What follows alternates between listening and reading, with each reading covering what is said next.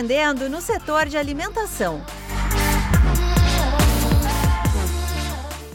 Controlar o estoque nos negócios de alimentação é crucial para os resultados da empresa. A definição de preços, rotina de compras e atenção para o desperdício de insumos dependem deste planejamento. Sem falar na margem de lucro, que pode ficar comprometida caso não haja um monitoramento efetivo. Este é um dos temas apresentados no programa Aprimora Alimentos e Bebidas, do Sebrae São Paulo. E é por isso que também aparece aqui na série Empreendendo no Setor de Alimentação.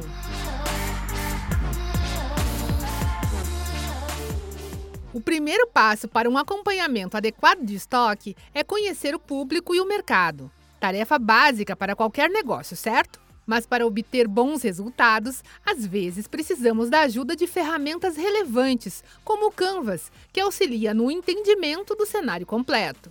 Depois, é hora de analisar o cardápio e as porções de cada prato ou bebida. Assim, o empreendedor saberá exatamente quais itens precisa ter em estoque. A ficha técnica também é imprescindível para definir quanto será gasto em cada ingrediente. A consultora de negócios do Sebrae São Paulo, Natália Sirobaba, explica que este controle ajuda até mesmo na definição do chamado estoque mínimo seja num sistema ou seja no Excel, ele vai ter um histórico de vendas, né? Então, com esse histórico de vendas, ele consegue saber em determinada época o quanto ele vende, se vende mais, vende menos, e aí o estoque dele que, que é o estoque mínimo, ele vai oscilar também muitas vezes durante o ano, né? Sabendo aí que o estoque mínimo é um estoque que ele tem de segurança, então é para não faltar mesmo, né? É para não acontecer, por exemplo, às vezes a gente vai a alguma empresa de alimentação, né, e fala, ah, eu queria comer esse sanduíche X, né? E aí a pessoa que está atendendo fala, poxa, esse daí não tem hoje, está em falta, né? O monitoramento também ajuda a combater o desperdício. Perder ingredientes por baixa qualidade ou prazo de validade pressiona a margem de lucro, além de representar uma perda. Outros desperdícios que podem somar cifras altas são os de água e energia. A consultora de negócios do Sebrae São Paulo, Natália Sirobaba, aponta algumas medidas para evitar que isso aconteça. Primeiro, pode ser a falta de padrão, a, a falta de você ter esse padrão acaba ocasionando desperdício. Pode sim ser por falta de treinamento dos funcionários também, né, ou falta de, de supervisão do que está sendo feito. Pode ser também por falta de seguir as normas da vigilância sanitária, né, isso também acontece.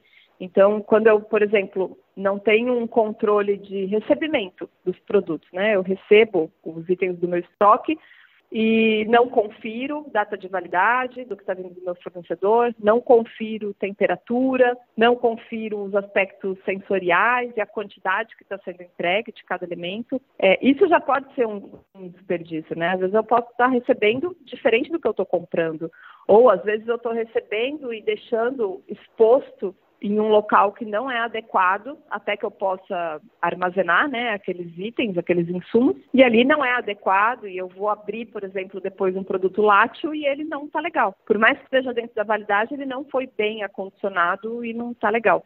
E já que assegurar margem de lucro é uma das vantagens do controle de estoque, que tal saber mais sobre finanças? No terceiro episódio, a gente traz dicas para cuidar do caixa nos negócios de alimentação. Acompanhe as redes sociais do Sebrae São Paulo para ficar por dentro do assunto. A série Empreendendo no Setor da Alimentação conta com produção de Pedro Pereira, edição de Kevin Borer e locução de Tatiana Pidutra, da Padrinho Conteúdo. Até a próxima! Empreendendo no setor de alimentação